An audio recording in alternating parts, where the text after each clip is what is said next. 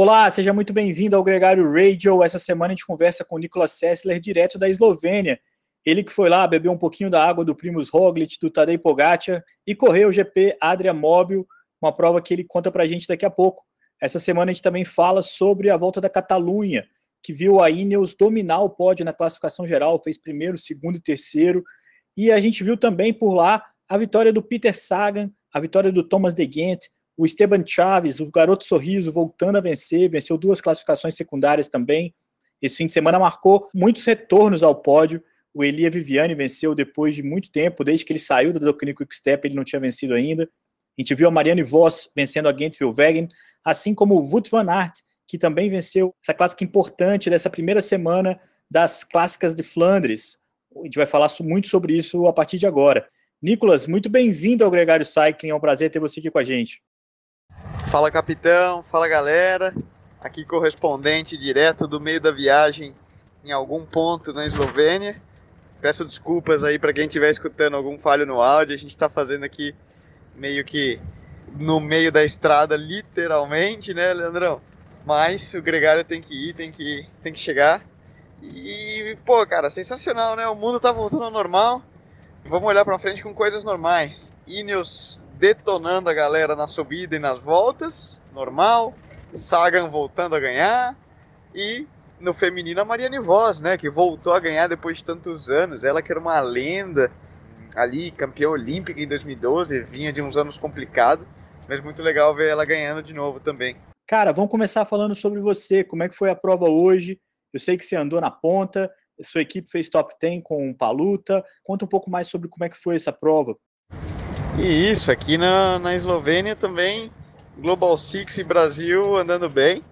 É, país novo aí para minha para o meu conhecimento, impressionado realmente com o nível e estrutura do país. Eu tinha uma imagem, posso falar bem errônea, e deu para entender aí por que a gente vê tanto ciclista bom saindo desse país. É Matej Mohoric, é Primus Roglic, Tadej Pogacar, é, não falta, a lista é forte mas tem muita paixão. Foi uma prova muito legal, muito público torcendo e uma prova dura, típica de clássica aí como as, as clássicas das Ardenas.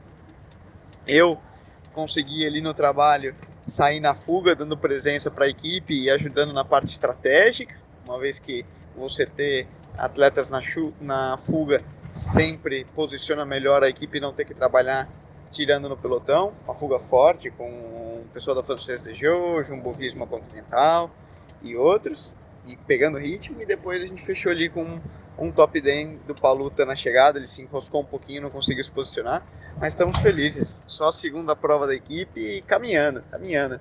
E eu já marquei o Jay Ridley para ir no seu stories e assistir como é que se tira um casaco pedalando, cara, porque foi bonito e foi impressionante, muito legal. O que é curioso, Nicolas, na volta da Catalunha e esse domínio da Ineos, é que foi uma volta sem a presença do Primus Roglic, do Tadej Pogacar, e também sem a presença dos grandes velocistas, dos caras que foram correr as clássicas.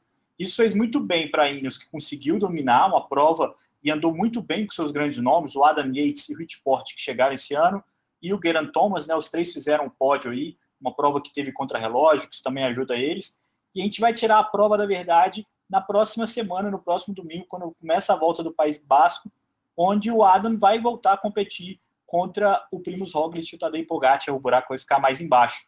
Mesma coisa para o Peter Sagan, ele que optou por não correr as clássicas agora da Gent-Wevelgem e da E3, que a gente vai falar daqui a pouco, para correr na volta da Catalunha, foi lá, se deu bem, venceu uma etapa bonita para caramba, se reencontrou com as vitórias.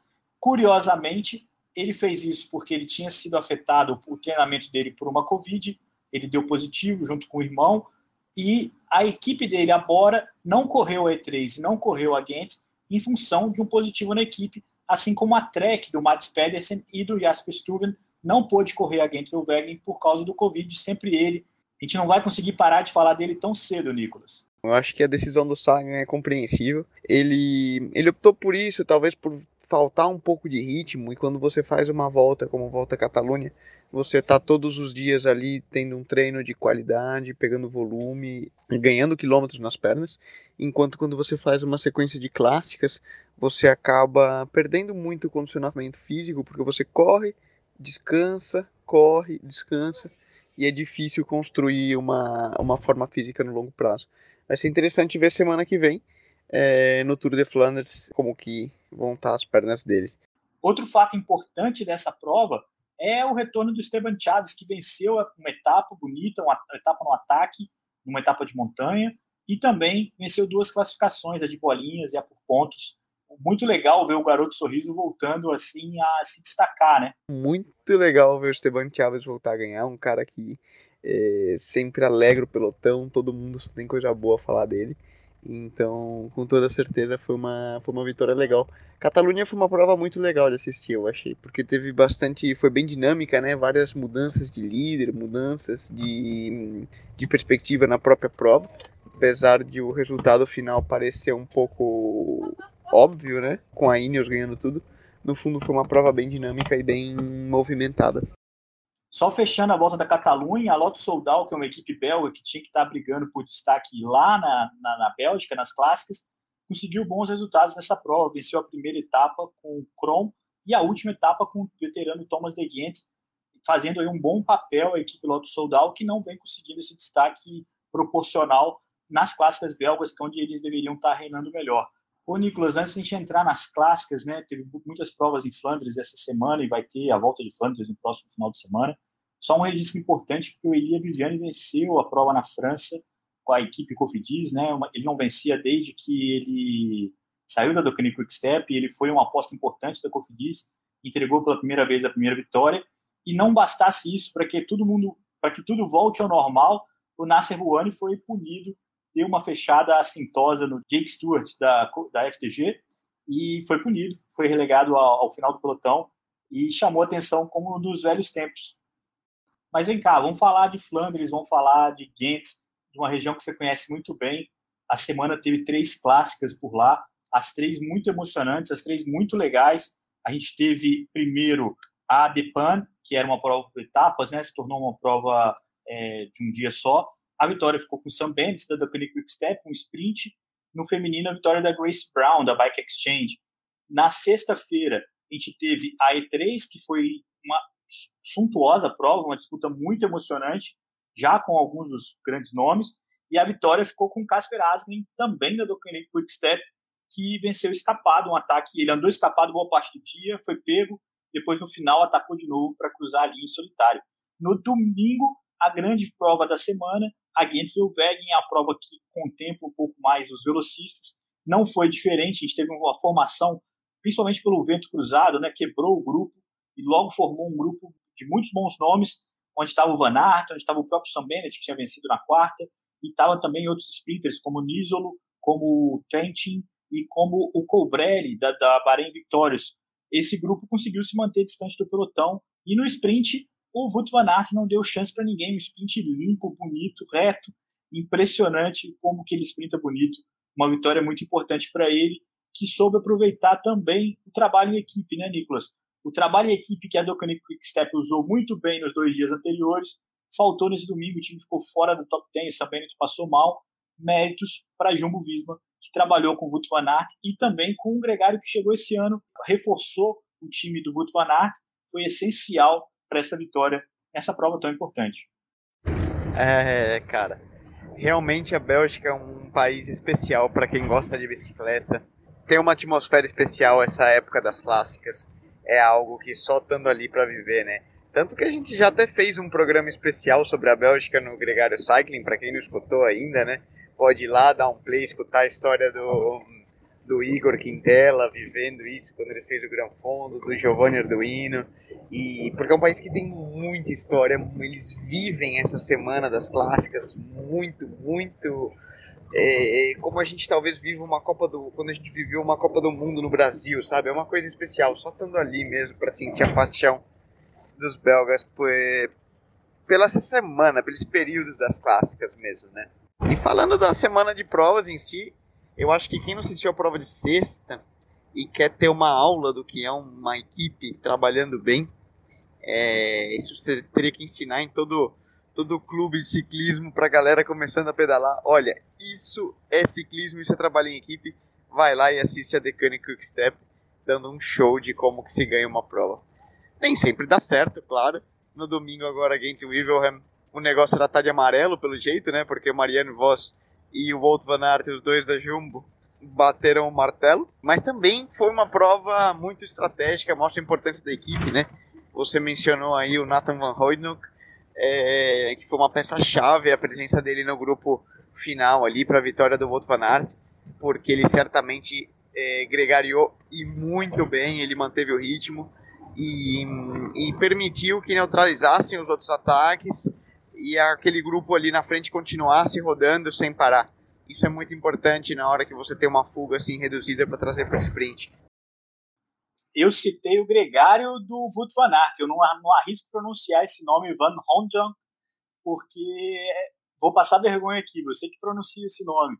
O fato é, Nicolas, que esse cara não só embalou o sprint, marcou as últimas fugas ali, com certeza ele evitou um ataque final do Kang, que estava louco para estourar esse sprint, como também selecionou o grupo, foi ele um dos principais responsáveis pelo mal-estar que o Sam Bennett sentiu quando ele acelerou o grupo, e ele fez isso várias vezes nos quilômetros finais, um reforço e tanto para a equipe Jumbo-Visma, que, como eu já disse outras vezes, contrata muito bem, e o Van Aert merece precisava de um pouco mais de ajuda, né, cara? Isso a gente está vendo agora, vamos ver em Flandres como é que fica. No feminino, como a gente disse aqui anteriormente, a vitória ficou com a Marianne Voss, também da Jumbo-Visma feminina, né? Ela não tinha uma vitória na Gent Wevelgem, primeira vez que ganha lá, com mais de 200 vitórias na carreira, um monstro do ciclismo. A expectativa no feminino agora é para Flandres também, onde vão se juntar a Marianne Voss, a Ana van der Breggen, a Van Vleuten, que não correram esse final de semana, e um elenco mais rechonchudo para uma prova que é muito importante. Lembrando que a chance de ter a Paris-Roubaix no próximo domingo, dia 11 de, de abril, é praticamente zero. Eles estão lutando para que a prova tenha uma outra data e não seja cancelada novamente. A expectativa para a semana que vem é grande, né? Tour de Flanders é domingo de Páscoa, é uma coisa única. Né? Muita coisa pode acontecer. Eu não tenho um favorito claro. Obviamente, se teu nome é Van Aert ou Vanderpool, você tem que ter uns pontos a mais, algumas estrelas a mais na linha de largada. Se você também corre pela Quick Step, você também pode ganhar a qualquer hora. Vai ser legal ver o Saga vindo aí da Catalunha, né? Como que vai estar o estado de forma dele. A Trek, se eles puderem largar novamente na semana que vem, porque eles tiveram um problema com o Covid em caso de positivo e não puderam largar na Gent Weevil, mas eles também têm se mostrado uma força muito interessante nas clássicas. Domingo que vem o pau vai quebrar e vai ser bonito de ver. Eu tô animada. Então a gente já está falando das provas que vão acontecer essa semana. Na quarta-feira já tem uma outra prova na Bélgica, uma outra clássica. E no sábado tem a volta de Flandres. No domingo começa a volta do País Basco, com a presença, que eu, como eu já falei no começo, do Adam Yates, que já ganhou agora a volta da Catalunha, e também a presença do Pogacar e do Primoz Roglic, os dois eslovenos que têm dominado o cenário das voltas, né? O atual campeão do Tour de France, o atual campeão da Volta da Espanha, e sem dúvida vai ser um pega para capar muito bom também nesse país que ama o ciclismo e que vai inclusive receber a largada do Tour de France em 2023, uma outra coisa muito relevante para ser citada. Só espero que a torcida possa ser o que é no País Basco e encher as ruas e poder chegar bem perto do ciclismo. Isso vai dizer que a pandemia acabou. Tomara, é o que eu mais torço. Nicolas, um grande abraço para você. Eu sei que você ainda tem uma longa viagem de volta para a Itália. Um grande abraço para você que nos escuta. No próximo domingo a gente está de volta para falar principalmente de uma grande volta de Flandres, uma grande monumento do esporte, uma prova que merece toda a nossa atenção. Show, Leandrão. Isso aí, semana vai ser movimentada, com bastante corrida. E legal, né? O ciclismo está voltando, com as devidas restrições, de vez em quando o Covid ainda dá uma cutucada na gente, mas seguimos adiante e a gente vai aproveitando. Domingo que vem, então, estamos na área de novo para contar como que foi a semana, as aventuras e vamos que vamos. Brasil para cima.